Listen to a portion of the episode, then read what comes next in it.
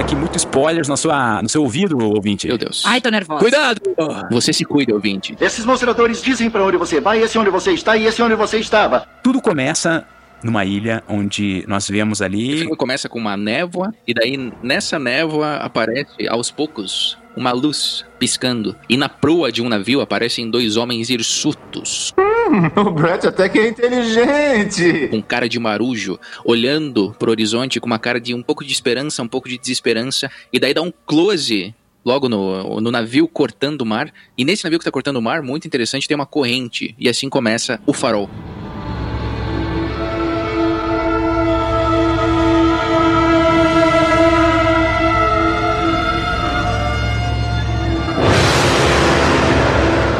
E aí nós vemos dois faroleiros deixando a ilha, né? Carregando um baú, uma coisa assim com pertences. E dois falo... Agora fala devagar e bem claro. E dois faroleiros chegando. Começou a saga do trava-língua Faloreireus. Valore... Falou, falou, fa, Valoreiros. farofeiro. Foi o que eu pensei. O diretor fez essa, essa piada apenas em português, né?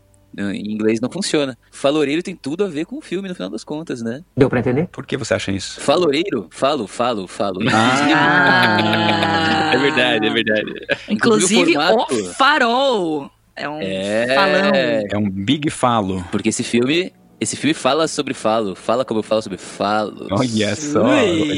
Influência de, influência de Rodrigo Teixeira, com certeza. De certeza. Foi, foi um. Mr. Eggers. Um Mr. Egger. Essa porra aí, meu irmão! Egger, porque eu, que é o diretor. Meu Deus do céu, o Good acordou pelo visto. Começou com essas piadinhas infames. Puta merda, é foda! Mas então, uma coisa que eu acho muito interessante sobre esse filme, que eu já gostaria de, começar, de comentar sobre esse primeiro, sobre essa primeira cena mesmo, é que o filme todo é simbólico, então não tem nenhuma cena que não seja pensada e que não tenha, na minha opinião, um tipo de carga simbólica. E esse primeiro momento do filme que mostra um navio cortando em direção ao farol já aparece uma corrente. Você que ouviu o lado A vai se lembrar do mito de Prometeu, cuja pena foi ter sido acorrentado por Hefesto. Então eu acredito que já no começo do filme ele tá falando, ó, vão ter correntes nesse filme. Esse filme vai demonstrar alguém acorrentado, que já é talvez um indicativo aí ao mito de Prometeu. A gente não comentou ali, mas o diretor, o diretor Robert Eggers, ele é um cara super metódico, assim. Então ele, é- ele é bem técnico na, na- na- sua, no seu jeito de dirigir.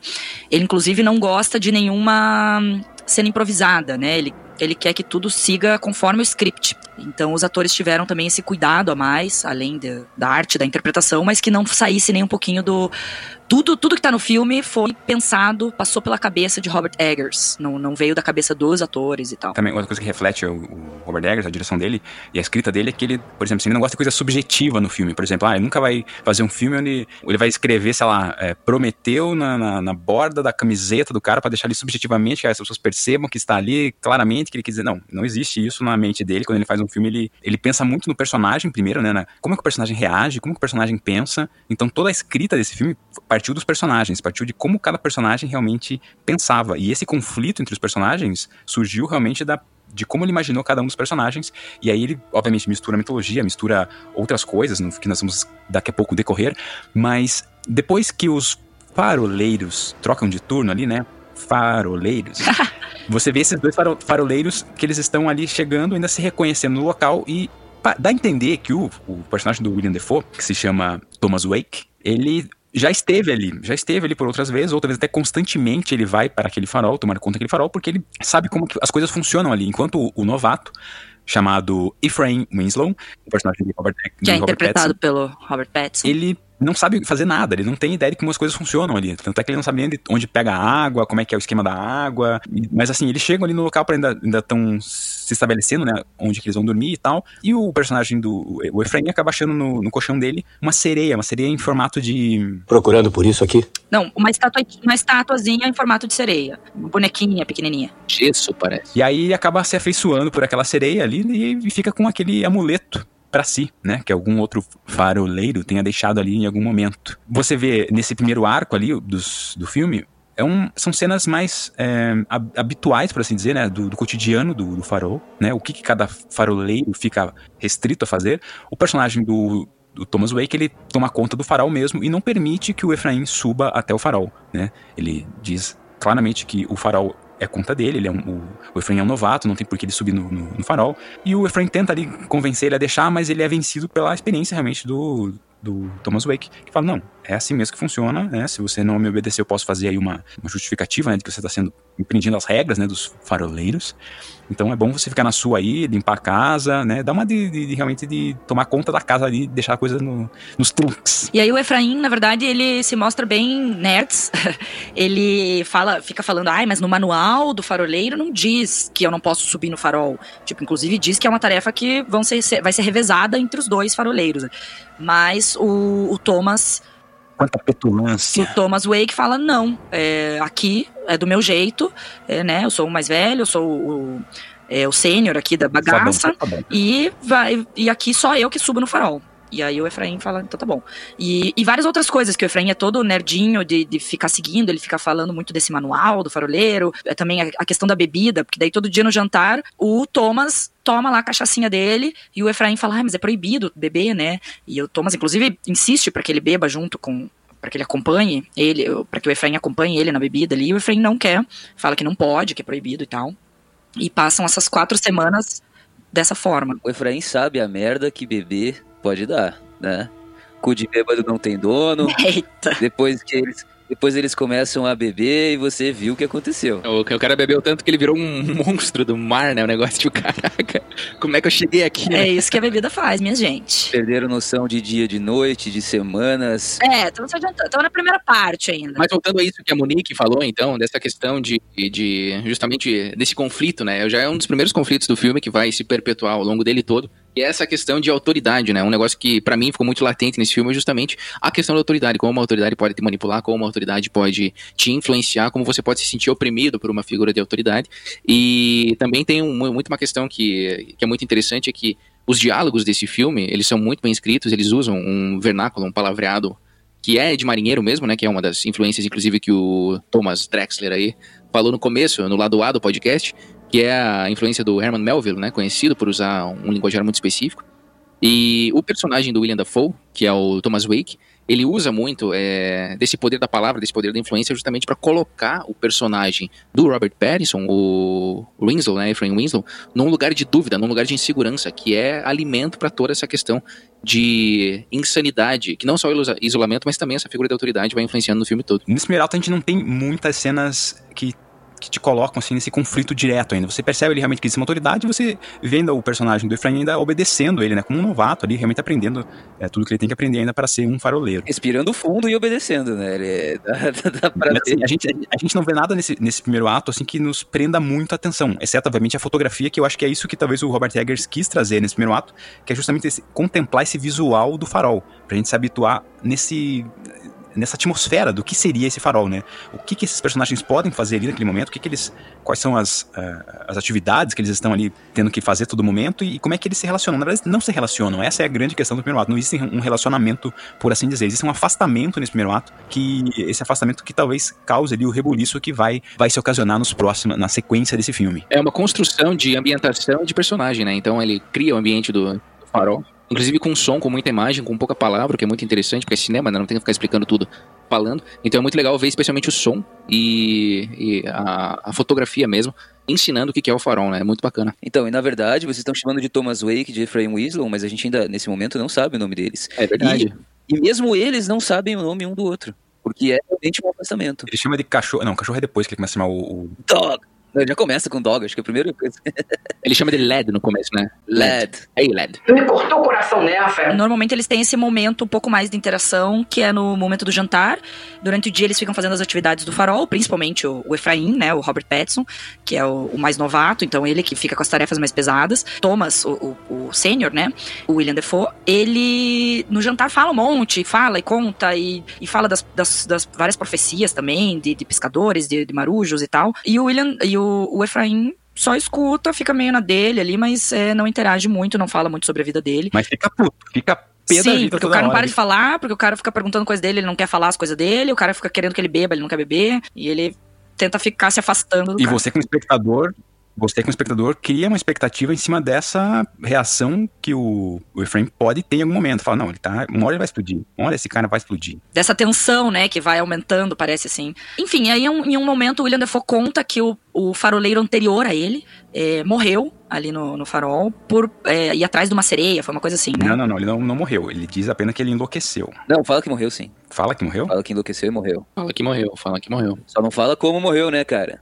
Opa. Foi um acidente. Porque como os dois personagens são masculinos, é, rola muito isso de é, aparecer as atividades ali masculinas, né? Digamos, a masturbação. Masturbação. Os dois. É, o, Costuma ser a atividade preferida masculina, né? a feminina também não deixa de ser, né? Mas, enfim. É, Eu posso manter segredo, se você puder. Ele, ele aparece muito isso, aparece os o, o Thomas Wake também peidando, enfim, os dois têm essa mijando e tal. E aí, num determinado momento, o Efraim está fazendo suas atividades do dia e aparece uma gaivota e que começa a encher o saco dele ali, impedir que ele passe com o carrinho. Uma gaivota caolha. A gaivota caolha, é importante mencionar. E aí ele acaba se irritando com a gaivota e mata a gaivota, só que num surto de ira e raiva, assim, que Não, não é que ele mata a gaivota, ele, ele destrói a gaivota no muque. ele destrói, bate 100 vezes com a gaivota no concreto é, e a gaivota vira uma, um, um- um troço assim. Patê, ele fez patê de gaivota ali, né? Uma maçaroca. Ter, maçaroca era a palavra, é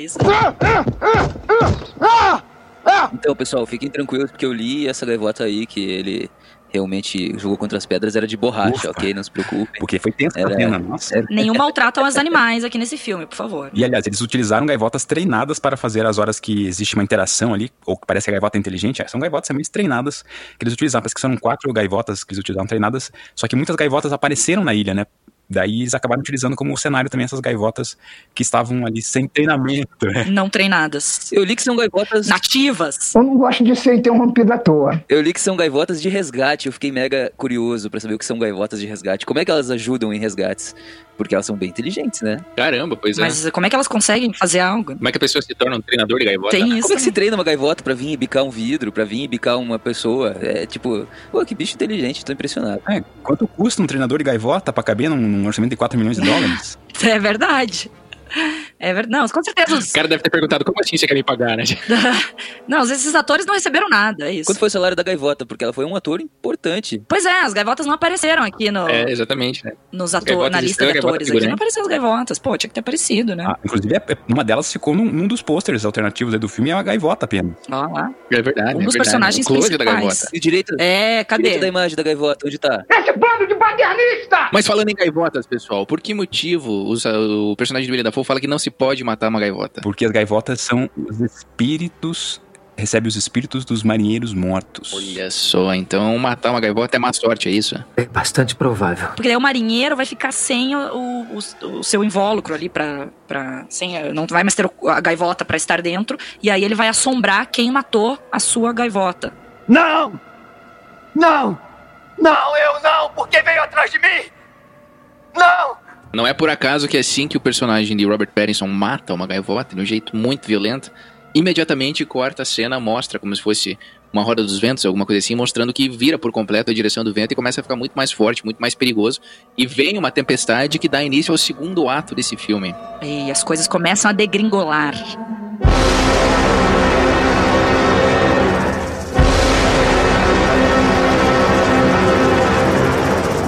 Até aí o clima é estável, a gente tem um tempo nebuloso, mas é totalmente tranquilo, ondas calmas. E é engraçado que esses personagens, eles, eles têm.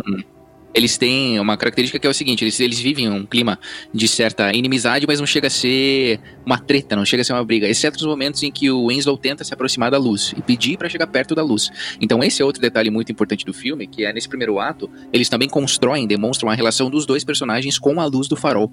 Que no caso a relação do, do Pattinson é tentar se aproximar dessa luz, uma certa curiosidade, e a do Dafoe é um negócio muito mais estranho, muito mais é, idiosincrático, excêntrico, que é justamente a tentativa. Ele, ele, ele convive com a luz de uma maneira quase que sexual. Então tem cenas em que ele aparece diante da luz, nu, completamente nu, né, como se fosse num estado de, de, de regozijo, de prazer. E ele chega até a, a- Em algum momento ele brinda com a luz e fala: Minha beleza, minha. My beauty, né? Ele fala. Então tem uma relação do personagem do William Dafoe, que além de reverência, é também de um interesse um pouco mais carnal por essa luz, né? Que também é algo que permeia todo o filme. E tem, esse filme no começo ele traz muito desse mistério, né? Do o que, que envolve essa luz do, do farol. E aí você vê que é, e aí você vê em, em, vários momentos o personagem do Robert Pattinson subindo até o farol, até onde ele consegue chegar no farol, e vendo coisas que ele não consegue entender, né? E essas são, são assim, são coisas monstruosas, ao que parece, que, assim, não tem uma forma ou aparece muito pouco pra gente, né? A, a, definição do que seria aquilo, né? Você vê talvez um rabo de serpente, você vê uma coisa meio lagarto, você vê coisas estranhas assim que acontecem e que não são explicadas no filme. De fato, que realmente fato, acho que tem, tem, tudo a ver com, as, com a questão das mitologias ali que a gente comentou. E, e que talvez é isso, cada pessoa vai interpretar de um jeito, porque cada pessoa tem uma, é, um conhecimento prévio, mas não necessariamente também para você entender, ver o filme, você precisa ter as referências. Você pode ver o filme sem referência nenhuma, de mitologia, enfim, e ainda assim ser uma experiência interessante, ser um filme ali que, que acontecem coisas, você não vai entender a, da onde veio aquela referência, mas você vai entender o que a, a história em si, assim, né? Então, não necessariamente você precisa ter isso. Mas os filmes sempre, os filmes sempre ficam melhor depois que você ouve o cinema na lata. Com Pode que na lata ele deixa sempre a experiência dos filmes é muito melhor. Sem sombra de dúvida. Eu gosto desses caras. Você entende que os personagens ali, eles estão ocupando o lugar de personagens mitológicos que já foram citados no lado A, né? Proteu e Prometeu. Exatamente, mas são camadas, né? Você não precisa realmente disso, até porque o filme, antes de tudo, ele é justamente, como o pessoal já disse aqui no podcast, é construído através de personagens e é também uma análise de personagens, né? Um, uma análise do desenvolvimento dessas duas personagens em situações extremas. Mas e aí os, os, o tempo muda e aí tudo muda, né? É, as quatro semanas que ficariam apenas ali os dois no farol começam a se prolongar porque o navio que iria buscá-los não chega por conta do mar que ficou agitado. E aí? Chega o dia deles irem embora e eles não conseguem ir embora. Netuno não deixa. Poseidon não deixa. E até o fim do filme a gente só tem água que cai do céu e água que vem do mar, né? Ameaçando a vida deles e deixando eles malucos. Isso é muito ruim, hein? E uma das coisas interessantes do filme é que aos poucos vai tendo essa questão justamente do tempo, né? De como que o tempo se comporta. Então eles vivem a base do fim desse turno deles. Então eles estão esperando que passe um mês, passem as quatro semanas para que eles possam ir embora. Só que aos poucos, conforme eles vão vendo que eles vão ficando presos aí nessa tempestade, o tempo começa a ficar estranho. Então, há quanto tempo a gente tá aqui? A gente tá quatro semanas, dá dois dias, tá cinco meses, como é que é?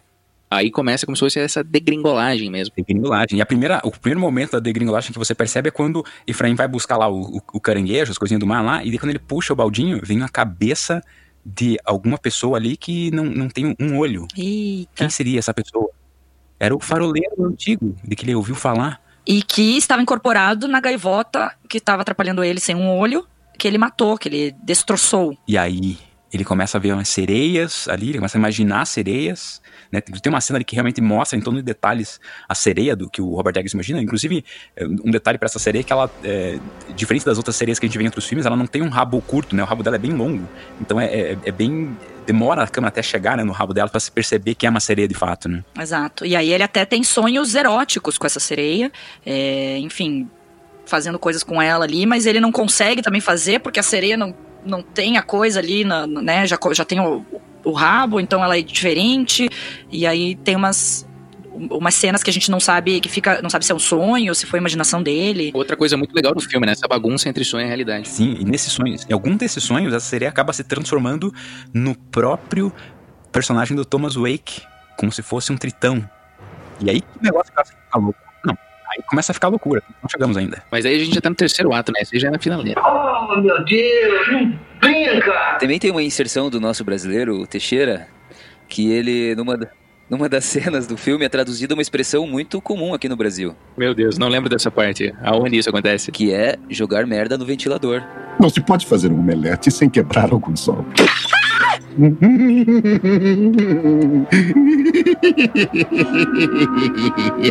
O Robert Pattinson vai limpar ah, os sim, ele vai limpar a, a merda dos banheiros, né? É verdade, é bom. O é pinico. Bom. Os pinico. O pinico, ele vai jogar pelo penhasco e, obviamente, tem um vento fortíssimo da tempestade. Era a reação dele, nessa atuação dele. A reação é muito boa, cara. E eles cortam o grito dele bem na hora, né? Ele começa a gritar, tipo, corta, assim, é muito bom. É muito bom. Ele joga merda no ventilador, vem tudo na cara dele e ele... Então, é engraçado que esse filme, apesar de ser é, um suspense, assim, você... Meu Deus, o que, que vai acontecer agora? Alguma coisa vai, vai dar bosta, né? Digamos, vai, vai, vão brigar, vai... Tipo, tem um suspense crescente, uma tensão entre os personagens, mas ele também tem momentos de comédia, né? Uma, tem momentos de engraçados, assim, é, cenas engraçadas entre a relação, é, na relação entre os dois, enfim, coisas que os dois fazem, assim, inclusive essa cena aí. O próprio, o próprio Thomas Wake é muito palhação, né, em alguns momentos. Sim, isso é algo feito é, planejadamente pelo, pelo Robert Eggers, que ele tava com a sensação, enquanto escrevia esse roteiro, de que o filme, a pessoa que fosse ver esse filme ia pensar, puta que pariu, não saí de casa hoje pra sentar no cinema e ver um filme húngaro em preto e branco, todo artístico, né? Então ele não queria que a pessoa tivesse essa sensação de estar tá vendo um filme arte. E por isso ele colocou um alívio cômico, que é justamente essas cenas, por exemplo, essa cena do, do, do cocô na cara do Robert Pattinson, os peidos do, do Thomas Wake também são como se fosse uma tentativa de você criar esse alívio cômico no filme. Então tudo muito bem pensado para enfim, nada melhor do que um peido para transformar um filme arte em um filme comum. E olha como é psicológico. Ele, eles bebem até cair literalmente, e de repente o, o eles acordam de manhã, especialmente o Weasley acorda de manhã, precisando mijar, os pinicos estão cheios. Ele vai jogar o, a merda fora, voa na cara dele. Ele sai berrando, gritando, horrorizado com aquilo. E aí ele encontra a sereia nessa cena, ele encontra a sereia pela primeira vez e tem aquela atração sexual pela sereia, mas é, ela, eu não lembro exatamente o motivo, ela começa a gritar, gritar, gritar e ele também grita, grita, grita e sai correndo. Então, olha a, toda a questão psicológica. Ele entra novamente dentro da casa e encontra o Thomas Wake, que simplesmente olha para ele e fala: Você tá cheirando a merda? Por que é que você tá gritando igual a mocinha?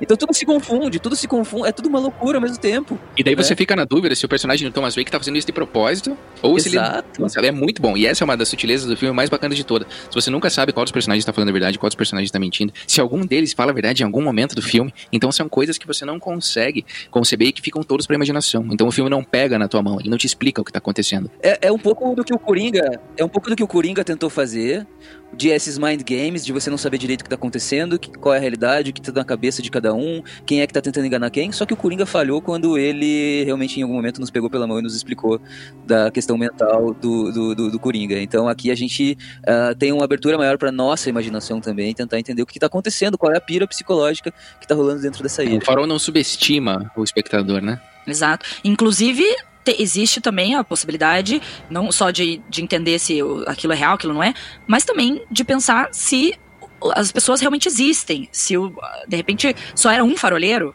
e ele inventou a outra pessoa. O próprio Thomas Wayne coloca essa possibilidade de o Efraim, que depois a gente descobre também ser Thomas, de ele tá ainda na profissão antiga dele de, de lenhador, é, no meio da neve, imaginando que tudo aquilo está acontecendo. E pode realmente ser verdade, porque a nossa mente nos leva a, a outros mundos, né?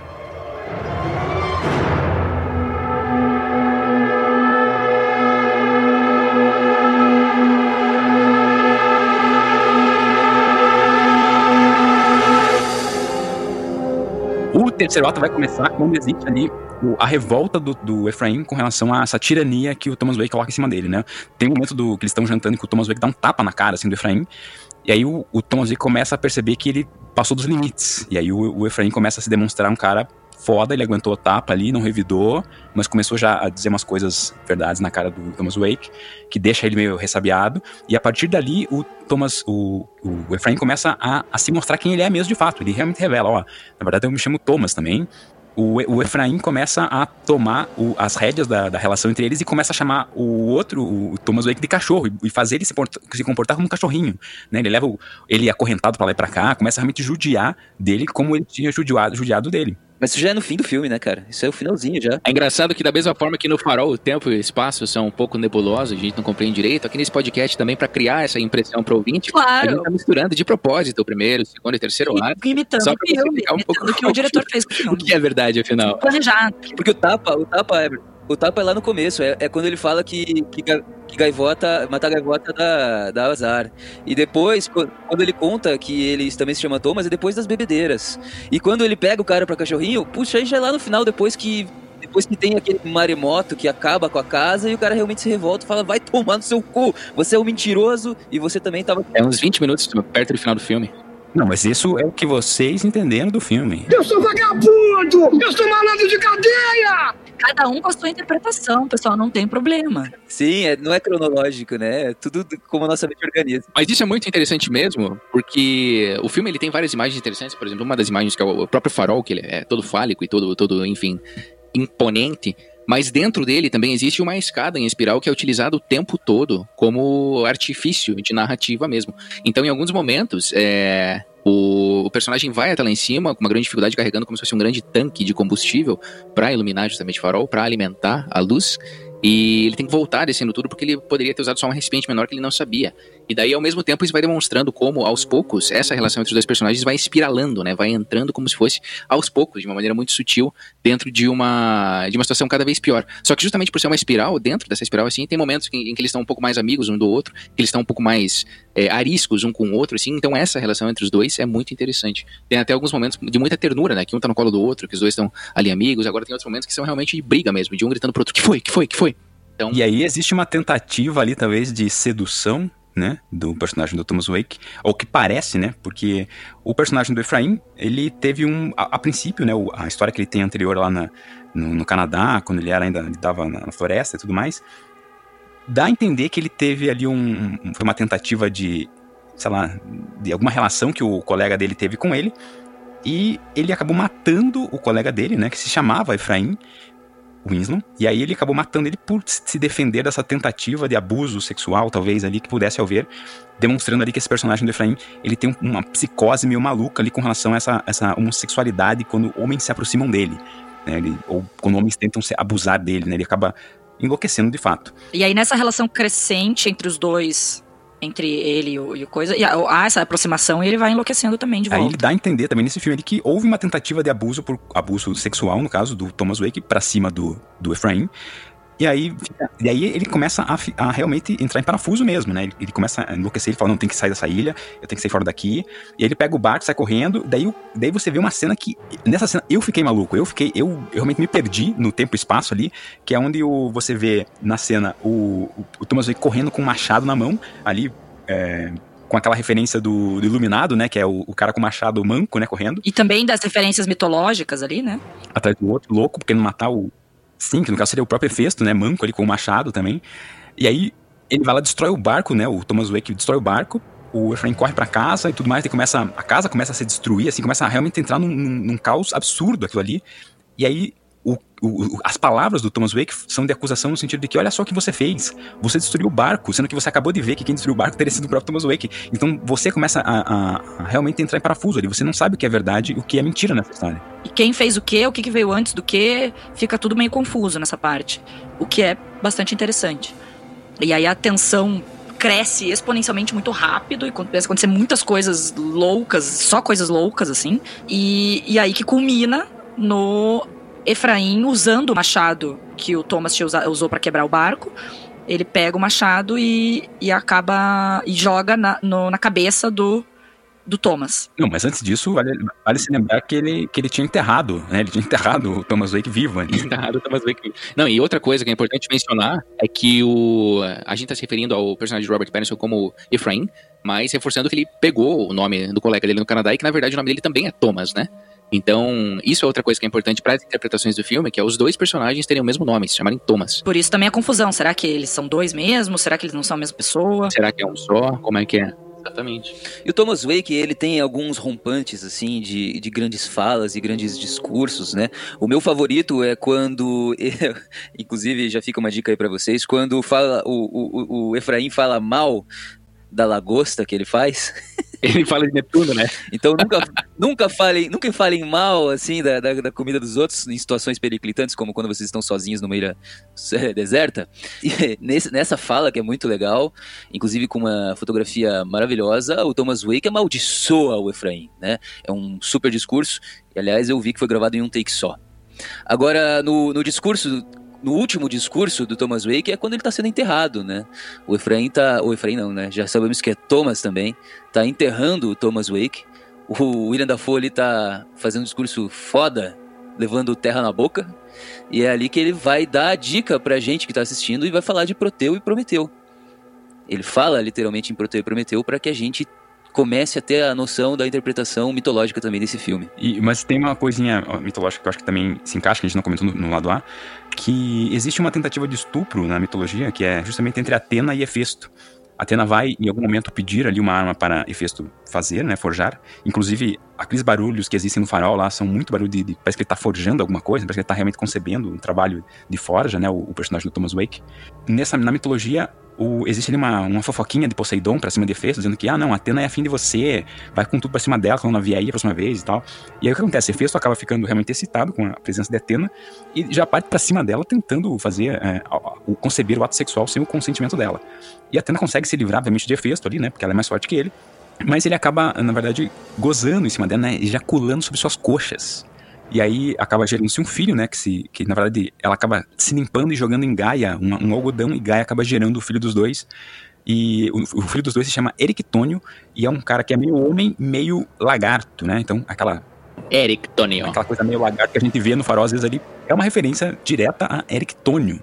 Não, pois é, que isso é uma das coisas que mais me chamou a atenção, é que justamente parece que cada personagem tem como se fosse no mínimo duas facetas mitológicas, né? Então o personagem do William Dafoe, Thomas Wake, ele é, sem dúvida, uma alegoria, uma representação do Hefesto, pelo fato dele ser como se fosse manco, dele ser muito feio, dele tá na forja como se fosse, mas ele também é, ao mesmo tempo, o Proteu, né? Que é como se fosse o grande guardião do futuro, uma pessoa que sabe o futuro das pessoas e se recusa a contar. Mas ele também, é, essa questão dele ser Hefesto fica muito claro para mim justamente por Atena ser como se fosse a deusa que representa o conhecimento, né? Então a luz que está ali, que Hefesto tem tanta cobiça por, é justamente como se fosse uma relação entre Hefesto e, e, e Atena, né? Então é, ali está representada a relação entre os dois. Inclusive tem algum momento em que do filme que aparece justamente o, como se fosse o, o o sêmen, né? A semente de, no caso do, do Thomas Wake, que é no caso de Hefesto. Aparece graficamente até, inclusive cai na frente do personagem do, do Robert Pattinson. Então fica bem simbólico essa relação entre os dois. E essa relação de abuso até, né? E o conhecimento que você cita, ele é claramente identificado pela luz do farol, né? Sem dúvida, sem dúvida. Inclusive, para quem é de Curitiba ou tem alguma noção, as nossas bibliotecas públicas aqui têm formato de farol, são chamados farol do saber. Exatamente. É, a relação entre luz e conhecimento é muito comum, né? E na, e na mitologia existe realmente, é, é, é bem direto isso, né? O conhecimento ele fica guardado na forja de Hefesto, né? No caso, Hefesto, ao invés de ser um farol, é um vulcão onde ele fica, né? Mas nesse caso aqui nós temos um farol no lugar do vulcão de Hefesto. E Prometeu vai atrás desse conhecimento, né? Ou seja, vai lá para roubar, ele tenta roubar do próprio Hefesto mesmo o, o conhecimento. E aí que Zeus descobre que ele tentou roubar de novo o conhecimento e aí ele é castigado. E aí, esse é o final do filme. Prometeu representado, então, é claro, pelo outro Thomas, pelo Thomas Weasley. e ele vai, ele não poderia ter ido atrás desse conhecimento, ele foi. E como o próprio Proteu profetizou, ele seria castigado, e assim foi. Como foi feito na mitologia também, como nosso amigo Thomas já explicou, né? Uma águia, ou no caso, uh, muitas gaivotas comendo rim. É só uma coisa que o nome do personagem do Robert Pattinson não é, não acaba, acaba não sendo Thomas Winslow, né? É Thomas Howard, que é uma referência, inclusive, ao HP Lovecraft que era Howard Phillips Lovecraft. Boa, obrigado. É que eu não lembrava do Howard. e que os dois Thomas têm esse nome, todo mundo tem nome de Thomas aqui. Tudo começa com uma historinha que existiu de fato lá no país de Gales, onde dois Thomas realmente existiram, e um, um mais velho e um mais novo, e acabou que o mais velho morreu, o mais novo enlouqueceu, e essa história foi contada num filme britânico de 2016, né? Nem tão antigo assim esse filme. Esses caras eram faroleiros, né? A, situação é bem parecida com o que a gente vê no filme, né? Sim, é uma referência super a essa situação real do País de Gales. Como é o nome do filme britânico, Thomas? Ah, é o Farol também é o nome do filme. É o Farol também. O Farol.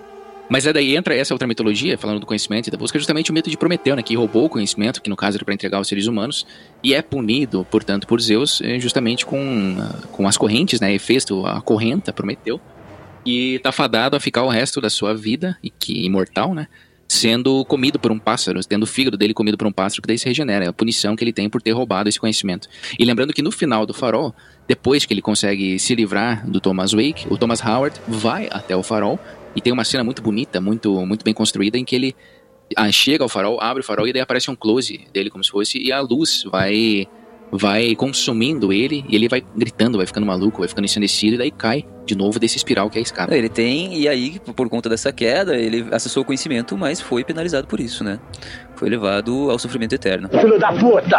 Estou safado! Uma coisa que as pessoas comentam muito pro diretor, né, pro Robert Eggers, as pessoas veem esse filme muito como uma alegoria para uma masculinidade tóxica, né? No caso, os dois personagens eles, eles têm uma masculinidade muito presente, mas toda essa representatividade da masculinidade eles utilizam de uma forma pejorativa, né? Tanto no sentido de um masculino, no caso do Thomas Wake, ser um cara que é que, que é dominador, né? Que só gosta de realmente dominar o outro, E no caso Manipulador. do manipulador total. E o, e o Thomas Howard é um, é um masculino que ele não. Ele tem medo do outro masculino, né? Ele, ele mata por não querer se aproximar. Ele é homofóbico. homofóbico, ele tem preconceito muito grande com relação a isso.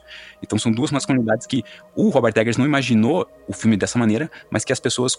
A maioria das pessoas conta pra ele como se as pessoas entendessem o filme dessa maneira. Mas eu acho que, que tem, eu acho que não é possível que o Robert Eggers não tenha colocado um farol como o nome do filme, como simbologia do filme, que realmente ele lembra um falo, e não tenha pensado na masculinidade pra tratar desse filme, né? De falar de marinheiro. Não, ele pensou na masculinidade, mas não, não, não no sentido de masculinidade tóxica, de fazer dois personagens que são, digamos, é, algo que vai contra uma masculinidade realmente de um ponto de vista, entre aspas, bom, né? Você não vê nada de bom neles. A parte ruim do, do- do- da masculinidade, assim. é, tudo que tem de ruim, né? Dessa. Que a gente fala que não precisa ser assim, né? Do masculino ser esse dominador, ser o forte, ser o homofóbico, né? Não, não é isso. E, e acabou que os dois personagens são, retratam essa, essa linha. Bom, e agora outra coisa que acabou é o turno aqui do, do Thomas Drexler e do Thomas Stadler. E agora eu e o Thomas Alva vamos trocar de turno aqui, vamos ficar no lugar deles. Graças a Deus o navio chegou. o navio chegou. Graças a Deus. O problema vai ter que ficar com você, pelo menos por mais um tempo, até o navio chegar na outra costa, né? vão, ser- vão ser outros momentos de confusão se o tempo e o espaço é real. O negócio é o seguinte, moro, meu irmão. Porra, tu já tá podre. E agora eu e Thomas Neri estaremos encarregados do farol. Agora está sob nossa direção, sob nossos cuidados. E vocês podem ir embora. Adeus. Onde é que vocês deixam a bebida? Onde é que vocês deixaram a bebida? É, eu só quero saber isso. Cadê a cachaça? Ela tá enterrada, eu deixei o mapa do tesouro. A gente teve que descobrir sozinho. Socorro! Assistam o Farol, um bom filme com bastante camadas, mas que você não precisa compreender todas as camadas pra aproveitar. Esse excelente filme que foge um pouco da curva dos outros feitos em 2019. Então é isso, até o próximo filme que provavelmente será Parasita. É o stop aqui, galera.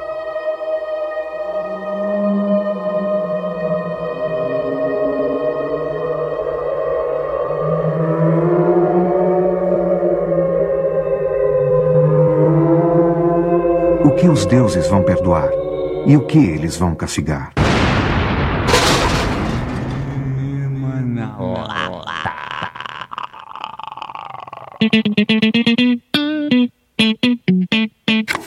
Gravado e editado por Egete Podcasts.